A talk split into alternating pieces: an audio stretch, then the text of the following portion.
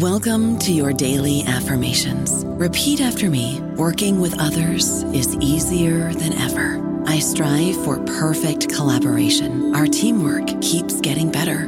Yeah, affirmations are great, but Monday.com can really get you the teamwork you desire. Work together easily and share files, updates, data, and just about anything you want all in one platform. Affirm yes to start or tap the banner to go to Monday.com.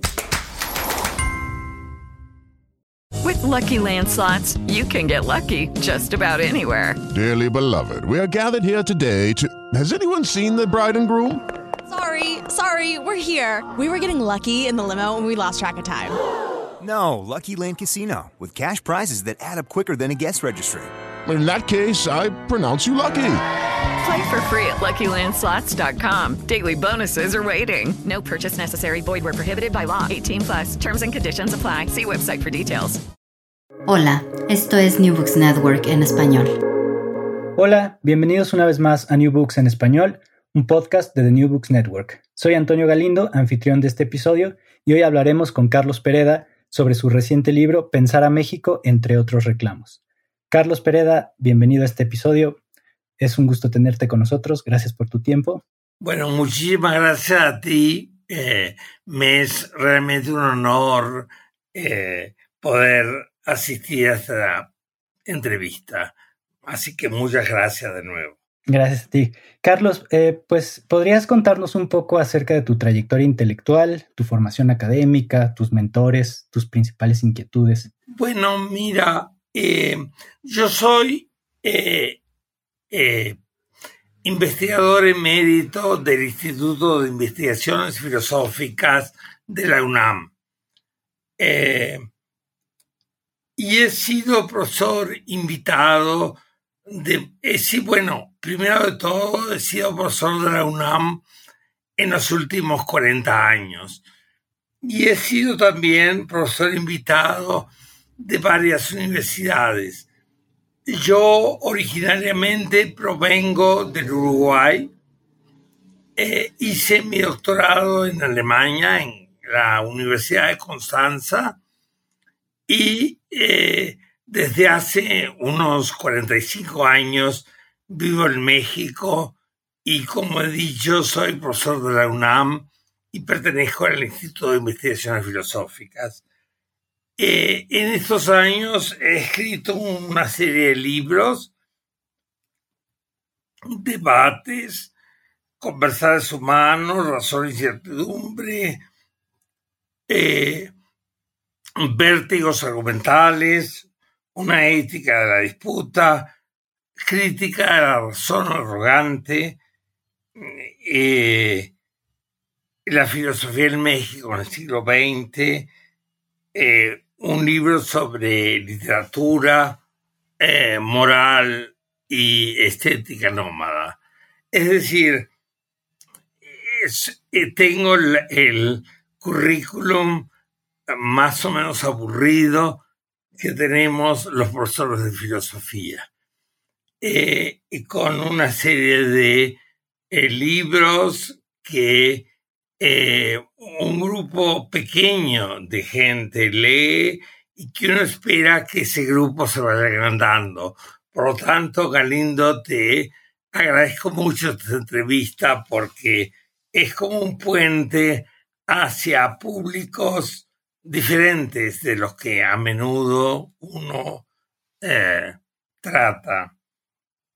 Em, dos, quizá, dos intereses han precedido toda mi vida y dos intereses están presentes en cada uno de mis libros. Uno es eh, el afán en argumentar, en ver cómo la argumentación en el fondo es la única alternativa a la violencia. Eh, somos todos nosotros los animales humanos, eh, somos semejantes, diferentes. Eh, todos tenemos deseos, creencias y afectos semejantes, pero también diferentes y hasta opuestos. Por lo tanto, tenemos que eh, tener algo así como puentes cuando se producen diferencias y cuando y tratar de que esas diferencias no se conviertan en eh, desavenencias, hostilidades que terminan en eh, conflictos hostiles, en cuyo final son siempre en el terreno personal, en disputas y hasta asesinatos, eh, y en el terreno colectivo, la guerra. Y pienso que el único eh, medio para evitar que la violencia no se desencadene es precisamente nuestra capacidad de argumentar. Eh, nuestra capacidad de entender qué es lo que el otro quiere y de tratar de convencerlo de nuestras creencias. Y de si eso no es posible, negociar para que ninguno de los dos, ni yo ni mi interlocutor o interlocutora, salgamos perdiendo demasiado. Eh, es decir, la argumentación ha sido uno de los temas que ha recorrido mi vida y que han recorrido mis libros.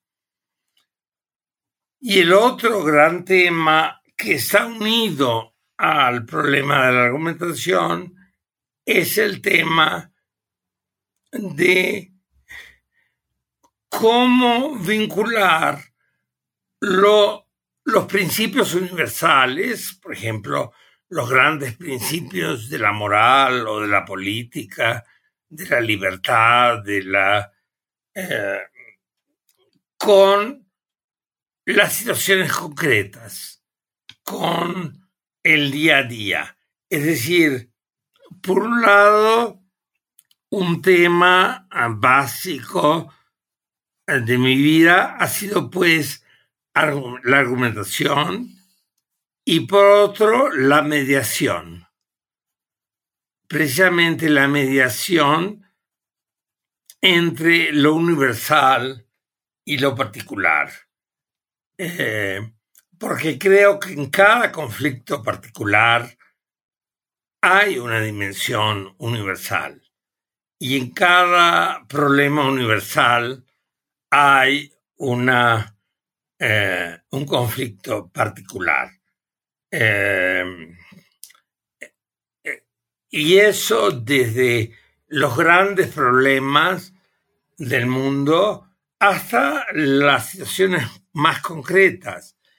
Porque, eh, por ejemplo, cuando uno em, se enamora de una persona, de alguna manera, al principio es por sus cualidades específicas, pero luego uno descubre algo universal en esa persona uno descubre algo que de alguna manera nos atrae a todos. Precisamente mm, como eh, esta entrevista es sobre todo sobre mi libro Pensar a México, eh, quizá estas dos eh, ideas, la argumentación y la mediación, son como buenos puentes para introducir en este libro. Sin duda alguna, son dos ideas eh, fundamentales para introducir el libro, porque aparecen a lo largo del libro. Em, y bueno, si, me lo permites, creo que eh, es un buen momento para preguntarte cómo fue el proceso para escribir Pensar a México. Eh, mira, en realidad no es un libro unitario son tres artículos, cada uno con sus propias mm, eh, temas y con sus propias, digamos, obsesiones. Em, pero justamente eh, en ese libro están presentes estos dos temas de que, había de que he hablado. por un lado, eh, todo el libro es un libro de argumentación. Es decir, estoy constantemente argumentando a favor y en contra de una serie de eh, temas o de una serie de mm, personas eh, o de autores. Y lo segundo es la mediación, el sentido de cómo ciertos temas generales se reflejan en nosotros. El primer eh, ensayo del libro, que se titula mm, Vicios coloniales, es justamente es un ejemplo de esto. En los últimos tiempos se ha hablado mucho del colonialismo, del postcolonialismo, etc. Pero pienso que una manera interesante de hablar del colonialismo es hablar de, puesto que de alguna manera ya no, el colonialismo actual es, por decirlo así, un colonialismo sin colonias, sin colonias en sentido estricto, es hablar más que del colonialismo en general, hablar de nuestros hábitos coloniales. Y con la tradición uno puede decir que un mal hábito es un vicio. Es por eso que eh, hablo al comienzo de vicios coloniales. Em, eh, yo en varios eh, de mis textos había señalado tres vicios coloniales que solemos tener los humanistas, los intelectuales. Y esos vicios son el fervor, lo que llamo el fervor sucursalero, es decir, eh, las ganas de, eh, en nuestros países más o menos marginales, crear sucursales de lo que se piensa en las grandes centrales del pensamiento, es decir, tener sucursales de lo que en aquí, de lo que se hace en México, es lo que se hace, digamos, en Francia o en Alemania o en Estados Unidos. Eso era uno. Eh, la otra era el otro vicio eh, que yo atribuía a los intelectuales, el otro vicio colonial, era el afán de novedades el querer estar al día de todo, el querer eh, estar como ansiosamente corriendo detrás de cualquier cosa, de cualquier novelería que se hace aquí o allá. Y el tercero, que era como cuando frente a estos dos vicios, en general, cuando uno tiene un vicio, y trata de quitárselo, reacciona con otro vicio. Eh, y entonces yo decía que como reacción a estos dos vicios, a veces se producía un tercer vicio que es tan nefasto, creo, como los dos primeros, que es el, entusiasmo nacionalista.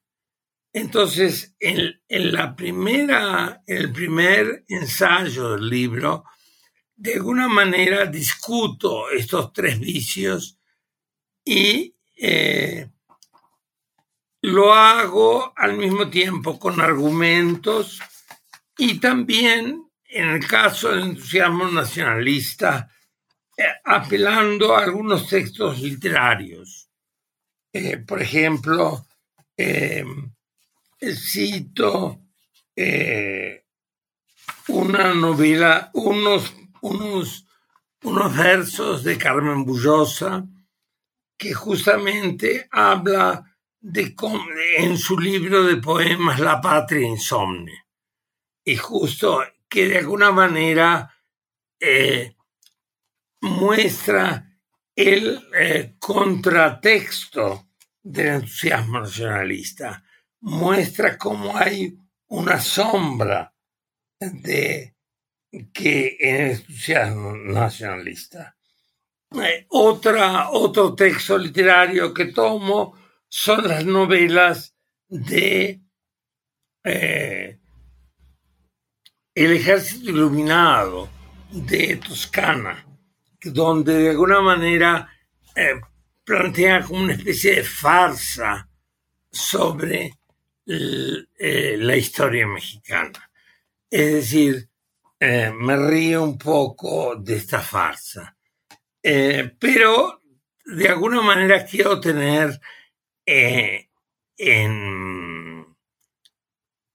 ante la vista los tres vicios coloniales que no que, que digamos el afán de novedades el fervor sucursalero no se curan con entusiasmo nacionalista pero tampoco el entusiasmo nacionalista se cura con afán de novedades y fervor sucursalero.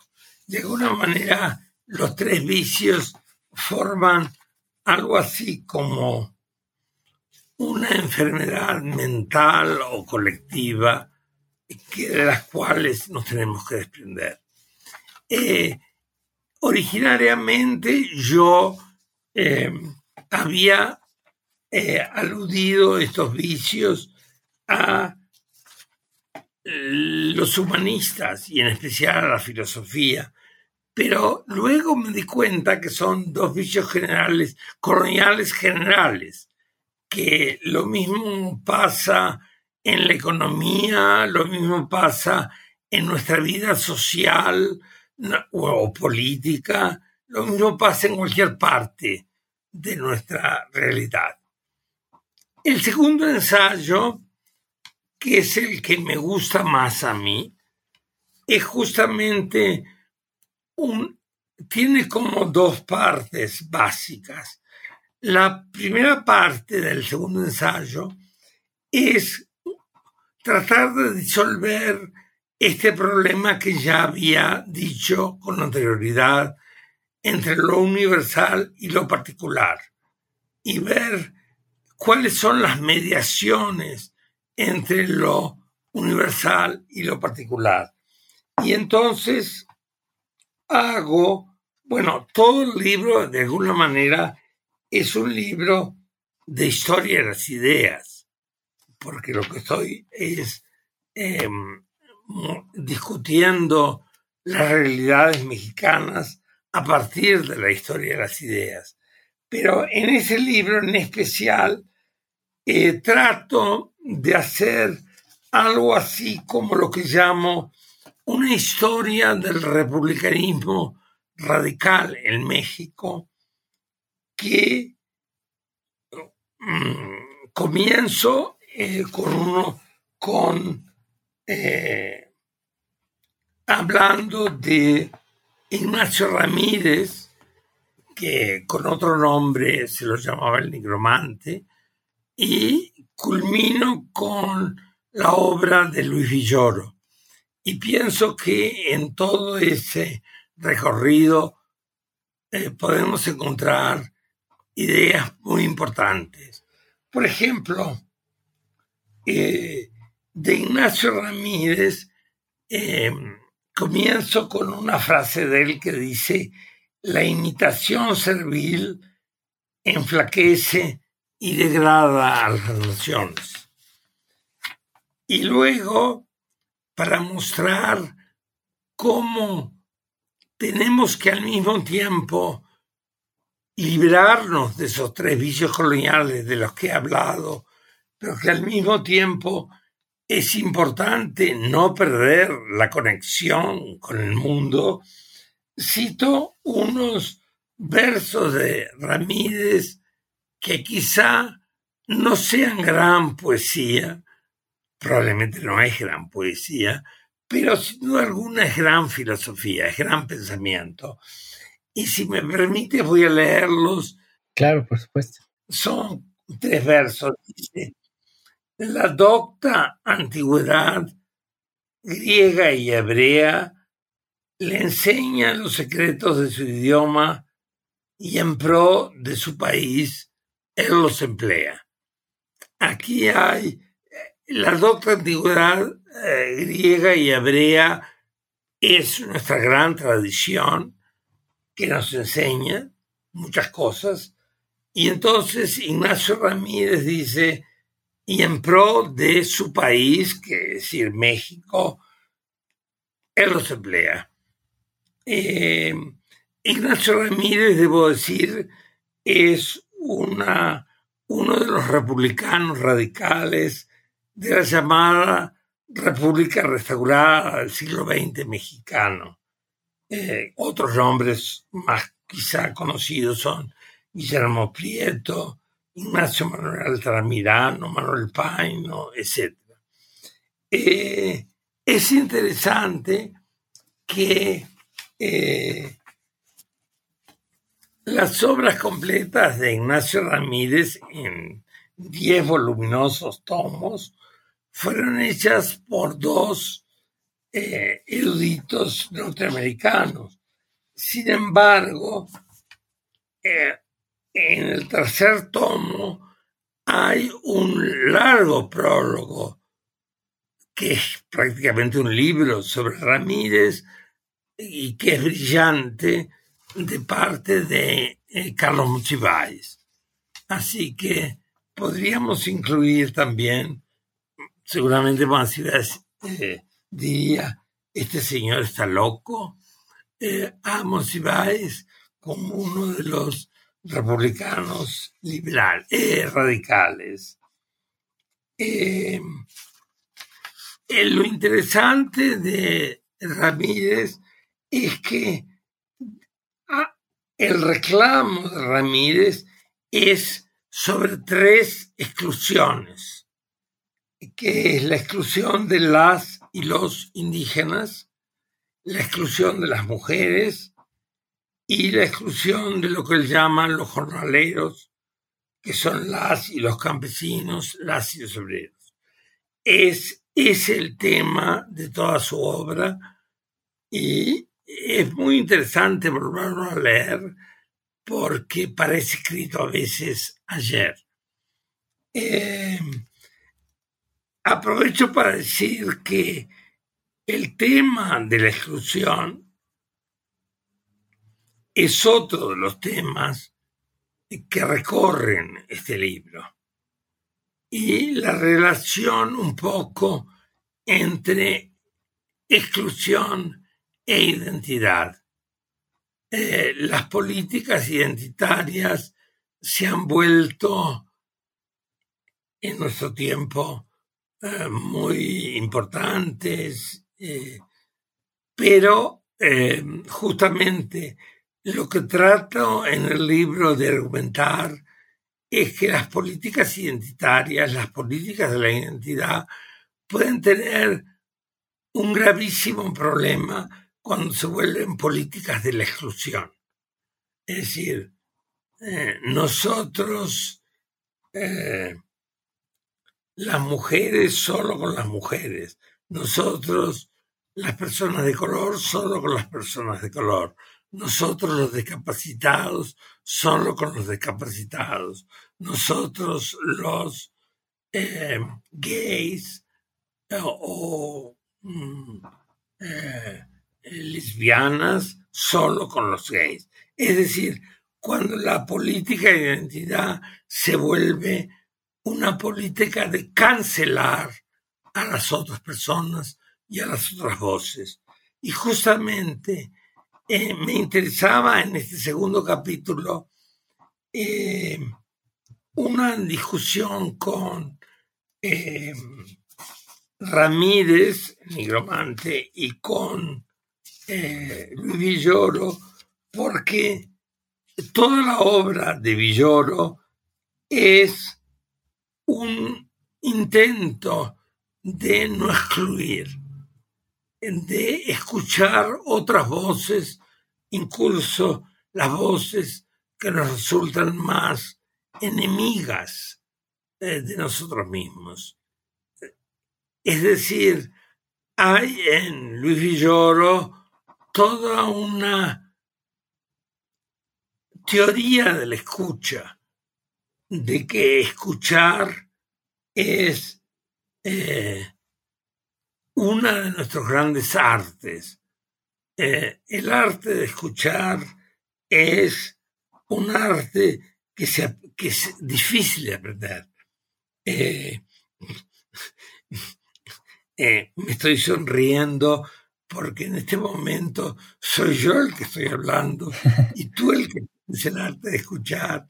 Y entonces podrías tú decir, bueno, este señor podría predicarse a sí mismo lo que está predicando y que se escuche él también. Bueno, como es una entrevista, eh, es justamente en Villoro, en Luis Villoro. Eh, digo Luis Villoro porque eh, la familia Villoro es una familia de mucho renombre y el hijo de Luis es un escritor muy conocido, que todo, eh, un escritor mexicano mm, con una obra muy importante y muy conocida. Pero Luis Villoro, que es el que me interesa aquí en esta historia de la, del republicanismo, eh, me interesa porque justamente en él la exclusión trata de salvarse con una con un afán de reconocimiento. Es decir, tenemos que reconocer que también existen los eh, excluidos y tenemos que tratar de luchar contra esa exclusión, pero no buscando una política de la identidad estrecha, no cancelando el resto del mundo, sino integrando las otras personas con el mundo. Esta es la primera parte, eh, que es la parte más interesante.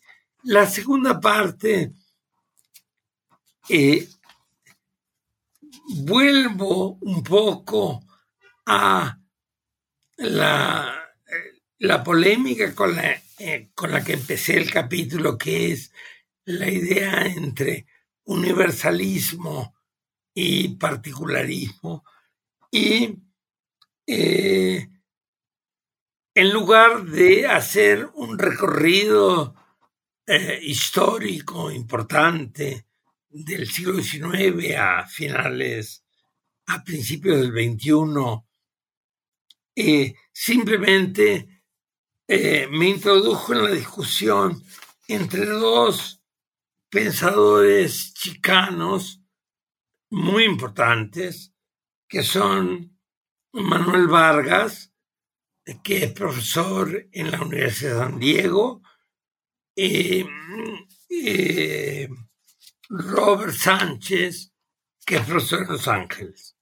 Y entonces ellos discuten en qué sentido la filosofía es un recurso que tenemos a disposición y en qué sentido la filosofía es un recurso que de alguna manera puede mediar entre lo universal y lo particular y puede también ser una, un recurso de no exclusión. Eh, y eso me parece muy importante. Eh, este sería el segundo ensayo. El tercer ensayo se titula Pensadores mexicanos incómodos y además reclamos irreverentes.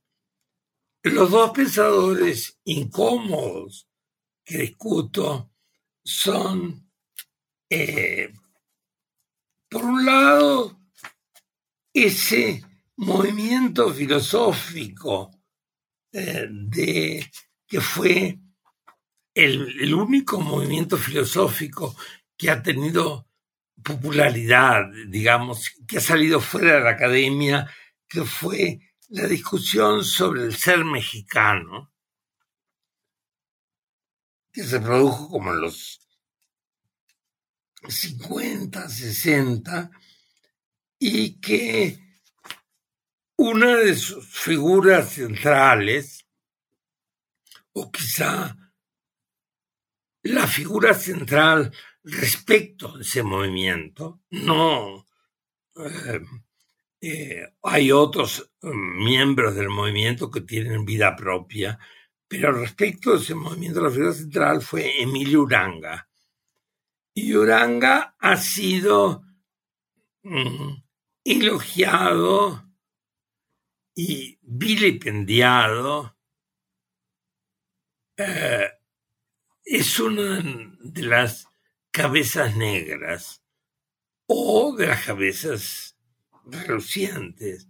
Es extraño que hasta hoy eh, se sigue eh, todavía mm, hablando con furia en contra. Mm, yo en mi libro cito algunos artículos de periódico mm, de este, del año pasado, eh, o también con muchas alabanzas. Acaba de, si no me equivoco, de Gabriel Said sacar un largo artículo alabándolo. Eh, sobre Uranga, eh, todos están de acuerdo que era un hombre muy extremadamente inteligente, pero al mismo tiempo eh, sus conexiones mm, con Díaz Ordaz hacen que sea un poco discutible, eh, un poco difícil discutir.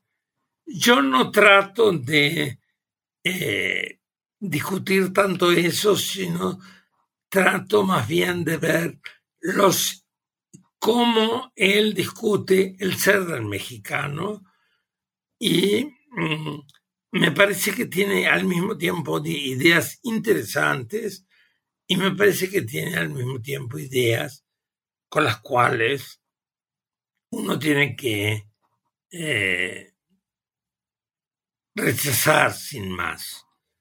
En general, y esta es la crítica que le hace el otro pensador eh, irreverente que estudio, que es Revueltas, mm, lo que eh, se le puede decir a todos a toda esa empresa sobre el ser del mexicano es que los mexicanos no tienen un ser.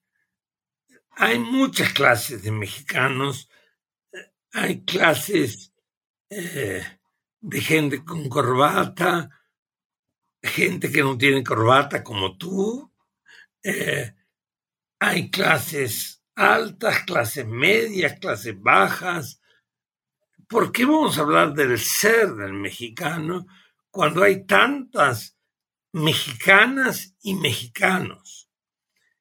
Y aquí mm, justamente es extraño, sobre todo desde nuestra perspectiva, que de alguna manera hemos aprendido de que eh, de las luchas feministas, de eh, la tendencia que ha habido hasta ahora a eliminar sus voces, es interesante que en ese periodo del grupo de los que, se llamaron a sí mismos los hiperiones y que de alguna manera tuvieron como una presencia pública, es eh, sorprendente que no había ninguna mujer. Y sobre todo que a nadie de ellos se les ocurrió invitar a Rosario Castellanos, cuando Rosario Castellanos en ese momento justamente creo que era una de las primeras mujeres que se eh, lograban su título en la Facultad de Filosofía y Letras. Además, en ninguno de ellos eh, la ignoraba, la desconocía, porque Rosario Castellanos estuvo casada un cierto tiempo con uno de los cipiriones, con Ricardo Guerra, eh, y uno de sus libros con un título más desafiante, Mujer que sabe latín, está precisamente dedicado a Luis Villoro. Es decir, que dos de los cipiriones sabían muy bien quién era Rosario Castellanos y sin embargo Rosario Castellanos nunca fue invitada a ellos. Quizás porque si uno se especula sobre el ser del mexicano, no hay lugar para especular sobre el ser de la mexicana. Eh, el caso de Revueltas, José Revueltas es como todos sabemos, básicamente un novelista, no es un teórico. Sin embargo, tiene algunos artículos teóricos muy importantes eh, donde justamente critica a los hiperiones el preguntarse por el ser del mexicano, pero no preguntarse por las clases sociales a que pertenece un, eh, cada uno de los mexicanos, no preguntarse por una serie de situaciones concretas. De nuevo estamos lo universal y lo particular sin mediaciones. Mm. El caso de revueltas es un caso también, yo lo llamo también irreverente como a, a los otros hiperiones, porque él ve ciertas cosas y muy importante, ya es una crítica muy importante que le permite mm, las ideas que se discutían en el Partido Comunista Mexicano de entonces, pero al mismo tiempo que vea cosas importantes, se cierra para otras cosas. Y, hay como una... Eh, mm, al mismo tiempo un abrirse y un cerrarse para ver. Pero quizás nos pase a todos esos, que cuando vemos algo, eh, siempre hay un punto ciego en nuestra mirada. Y es por eso que la argumentación es tan importante, porque de alguna manera desarma o, o el otro o la otra nos dice cuáles son nuestros puntos ciegos.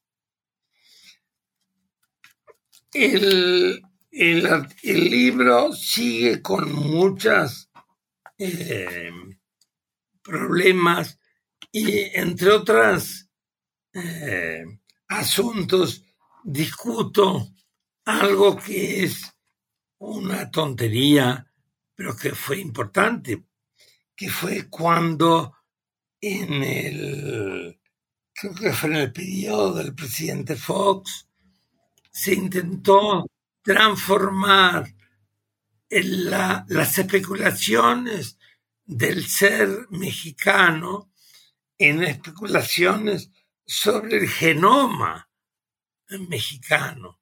Entonces pasábamos de eh,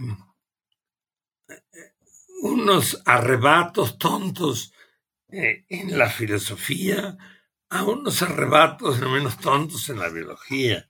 Y de alguna manera trato de dar cuenta de, de, ello.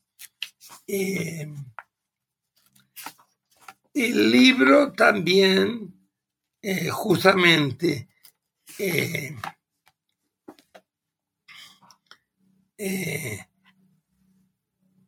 en contra un poco Duranga y de, y de revueltas, trato de mostrar que a lo largo de la historia eh, de la Nueva España eh, y de el México independiente ha habido otras voces que no se han tenido en cuenta y que es necesario mm, voces femeninas, pero también voces masculinas, eh, que nos descubren lo que mm, una historiadora como Virginia Aspe, Armella, en su libro Aristóteles y la Nueva España, llama mentalidades heterodoxas.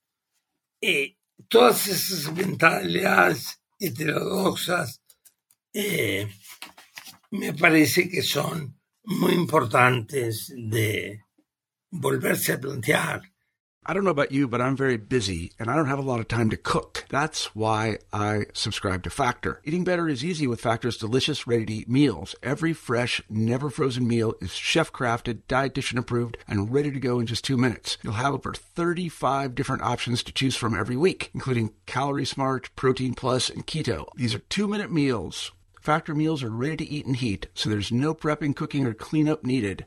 They're flexible for your schedule. Get as much or as little as you need by choosing your meals every week. Factor is the perfect solution if you're looking for fast, premium options with no cooking required. Sign up and save. We've done the math, and this is important. Factor is less expensive than takeout, and every meal is dietitian approved to be nutritious and delicious. Head to factormeals.com slash NBN50 and use code NBN50 to get 50% off. That's code NBN50 at factormeals.com slash NBN50 to get 50% off. Carlos, eso me, me, hace pensar, después de haber escuchado este amplio recorrido por los ensayos que componen el libro, eh, en uno de los elementos clave que utilizas para, para desarrollar tu argumento y es esto que llamas el modo de pensar nómada, que te permite ir precisamente eh, andando por eh, rodeos y transiciones de lo general a lo particular. Eh, me gustaría que nos contaras un poco eh, cómo es que utilizas este modo de pensar para articular estos argumentos que presentas. Bueno, eh, dos cosas. La primera es que las palabras no solo dicen, sino que también resuenan. Y, por ejemplo, en un libro muy conocido de eh, Susan Sontag, la escritora norteamericana, ella muestra cómo las metáforas eh, de eh, el HBO, el cáncer, las metáforas de las enfermedades, de alguna manera impiden la mirada sobre esas enfermedades. Pero yo lo que señalo es que otras metáforas también nos abren caminos. Y pienso que el nomadismo, que se ha vuelto una de las características de nuestro tiempo, eh, mm, hay inmigrantes por todos lados, y lo que nos recuerda que de alguna manera todos somos inmigrantes de, inmigrantes de alguna parte.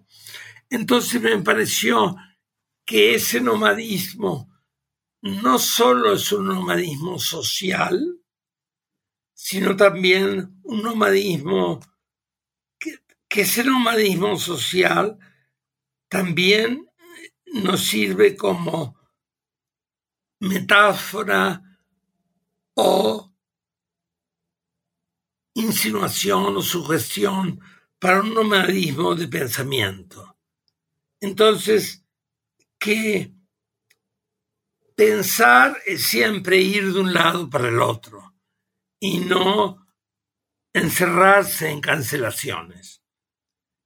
Y esto, mm, por eso, el pensamiento nómada sería el pensamiento que no se fija a agarraderas, que no se fija a apoyos irrefutables, sino que reconoce los apoyos, pero que también reconoce que a veces hay que desprenderse de las agarraderas, que a veces hay que desprenderse de los apoyos y seguir la búsqueda, un poco como hacen los como han hecho los nómadas de todas las de todos los tiempos y como siguen haciéndolo y como seguimos haciéndolo todos nosotros.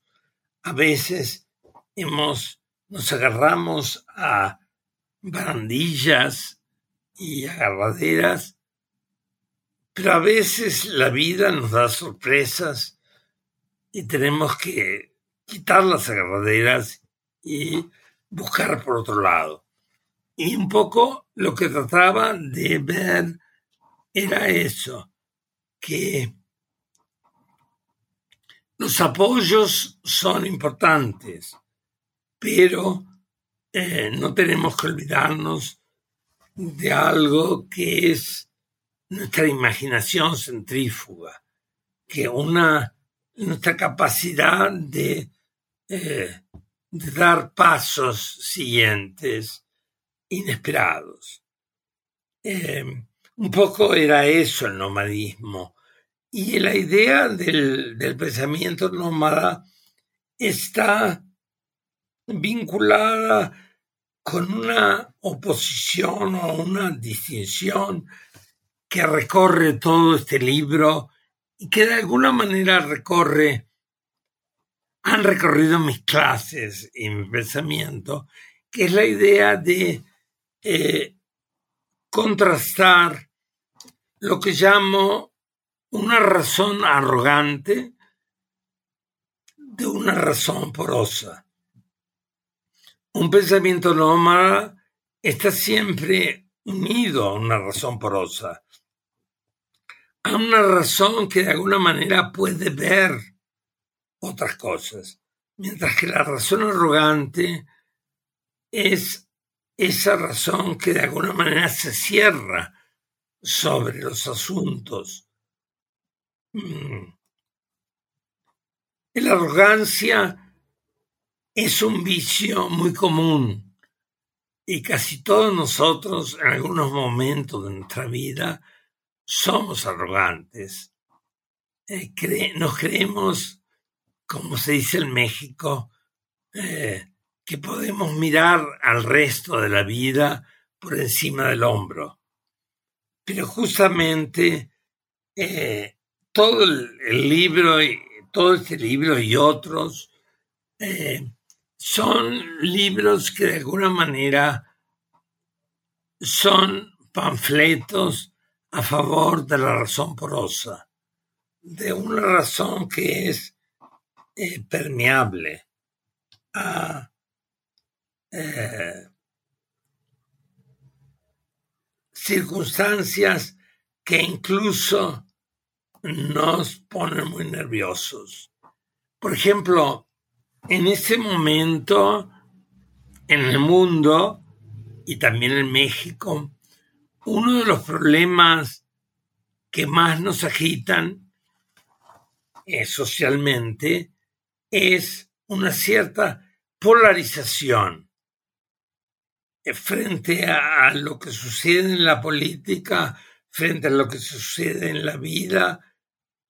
Eh, todos estamos prontos para el todo está bien o el todo está mal, de acuerdo a cómo uno se sitúe. Pues el todo está bien y el todo está mal, creo que son productos de la razón arrogante. Una razón porosa es una razón que de alguna manera eh,